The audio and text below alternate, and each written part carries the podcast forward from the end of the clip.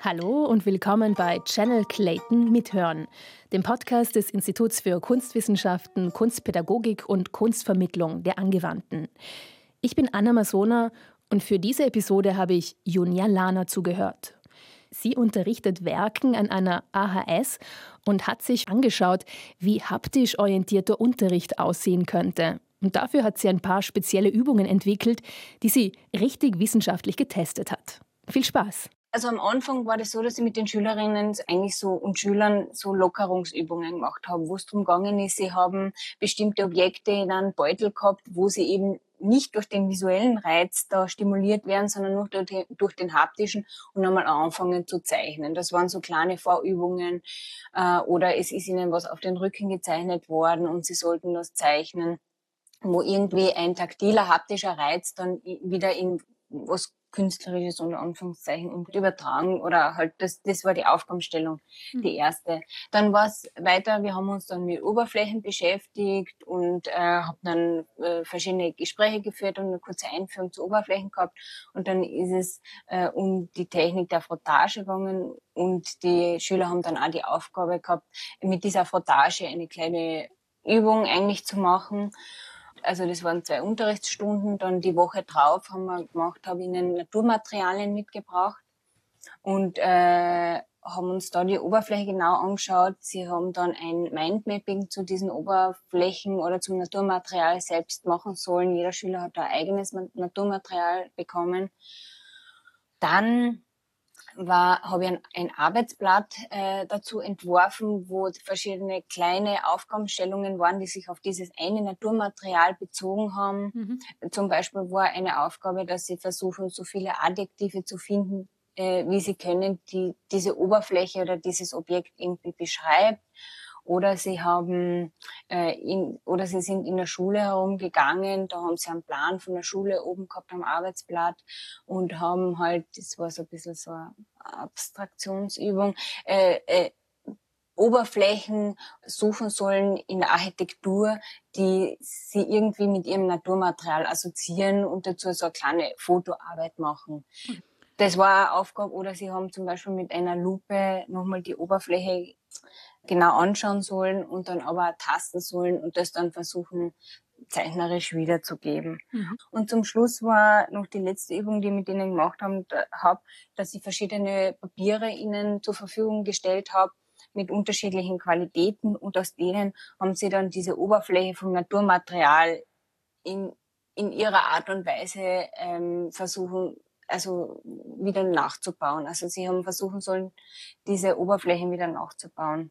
Und dann war eben die Überlegung, dass beide Gruppen, die Versuchsgruppe wie die Kontrollgruppe, äh, die gleiche Aufgabenstellung kriegen. Und die Aufgabenstellung war die, eher ein Zimmer nachzubauen. Also die haben alle einen Karton bekommen in den gleichen Ausmaßen. Das war exakt der gleiche Karton. Sie haben alle beide Gruppen die gleichen Papiere zur Verfügung bekommen mit unterschiedlichen Qualitäten und haptischen Eigenschaften oder Stärken, also äh, unterschiedliche Grammatur. Mhm. Und aus diesen Papieren sollten sie dann ihr Traumzimmer gestalten und besonderen Wert auf die haptische Qualität im Zimmer zu legen oder das haptische Erleben im Zimmer zu legen. Mhm.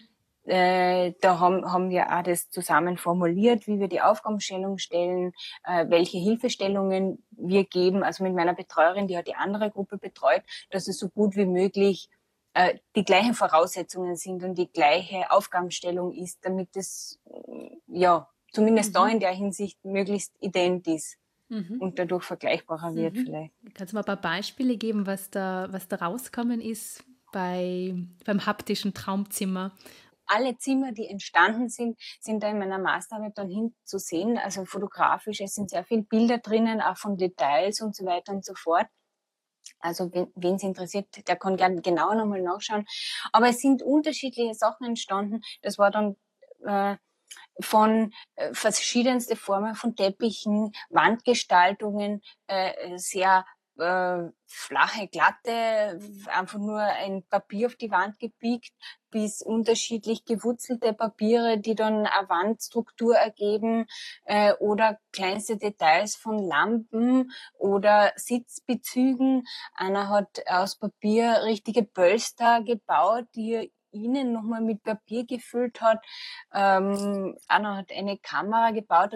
Gut, also was äh, vielleicht zu den Ergebnissen, was mir aufgefallen ist, also ich weiß nicht, ob man jetzt sagen kann, dass die Übungen ähm, hundertprozentig geglückt sind, aber die Fragestellung war ja auch sehr offen in der Hinsicht, wie wirken sich diese äh, Vorübungen überhaupt auf die künstlerische Gestaltung von mhm. Schülerinnen aus?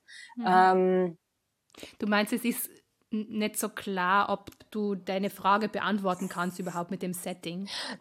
Doch, also Jein, weil ich glaube, es braucht mhm. einfach sowieso noch mehr Forschung in dem Bereich mhm. und die Masterarbeit, das ist, die Stichprobe war eher klein, sagen wir mal, weil das sind 28 mhm. Schüler, die waren gesplittet in 14 Leute. Ich habe dann eher quantitativ ausgewertet, das war schon ein bisschen eine Problematik mit der Normalverteilung. Also es braucht sicher eine größere Stichprobe, damit man da vielleicht noch mehr in die Tiefe gehen könnte. Aber ich finde, von dem, was mir möglich war, bin ich eigentlich schon zu einer vorläufigen Antwort für mich gekommen. Und die wäre? Die wäre, dass es äh, schon eine Auswirkung hat. Mhm. Und zwar, da würde ich noch ganz gern was sagen zu meiner Auswertung, weil das damit mhm. zusammenhängt. Ich habe nämlich versucht, das war eigentlich für mich auch was Neues ein bisschen, weil ich vorwiegend eher immer qualitativ gearbeitet habe und dass ich es auch einmal quantitativ äh, auswerte, da bin ich auf die Idee gekommen, weil ich habe mir, eine Kollegin hat mir ein Buch empfohlen von äh, Nicole Berner, das ist 2013 rausgekommen, eine Dissertation, die sich eben damit beschäftigt, ob, ob es möglich ist, plastische Arbeiten von Schülerinnen objektiv zu bewerten. Mhm. Und die hat die Auswertung so gemacht, dass sie verschiedene Kategoriensysteme entwickelt hat die aus einzelnen Items bestehen. Items, also ein Beispiel ist, ein Kategoriensystem heißt für mich, ist für mich äh, gewesen Bearbeitungsformen des Papiers.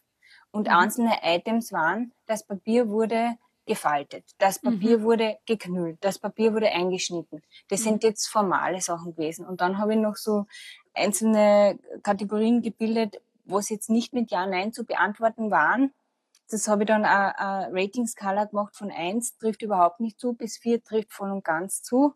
Und da wäre ein Beispiel zum Beispiel gewesen, äh, die individuelle Auseinandersetzung wäre Kategorie. Äh, und da wäre ein Item zum Beispiel, es wurden individuelle künstlerische Lösungen zur Gestaltung gefunden. Äh, nur als Beispiel. Und bei den einzelnen Kategorien sind zwei, waren zwei signifikant, also äh, im Vergleich miteinander. Das heißt, dass und das war in der Kategorie Bearbeitungsform des Papiers und Materials und in der Kategorie Text, weil sie haben dann noch zum Schluss einen kleinen Text verfassen sollen, wo sie ihr Zimmer eben beschreiben. Mhm. Und ähm, in diesen beiden Kategorien unterscheidet sich die, also die Gruppe von mir mit diesen Vorübungen war in allen Bereichen äh, etwas besser aber signifikant, mhm. also dass man nicht sagen kann, statistisch, so wie ich das verstehe, auffällig, war das die Bearbeitungsform des Papiers und der Text. Mhm. Und da äh, habe ich dann für mich äh, in der Arbeit herausgefunden, äh, dass diese Vorübungen zumindest äh, auf, äh, darauf wirken, dass die Schüler äh, einen, dass es eine Veränderung gibt oder Wirkung gibt auf dem, wie sie mit einem Material zumindest umgehen und welche Bearbeitungsformen sie heranziehen, um einen künstlerischen Ausdruck zu finden oder wie es ihnen möglich ist, äh, ein gewisses haptisches Erleben verbal auch zu formulieren. Das mhm. war für mich das Ergebnis. Also ich habe es verglichen mit anderen Studien, wobei ich sagen muss, der Forschungsstand in diesem Bereich ist in der Kunstdidaktik eher spärlich. Also ich habe sehr wenig Studien gefunden, die sich wirklich mit dieser Fragestellung auseinandersetzen.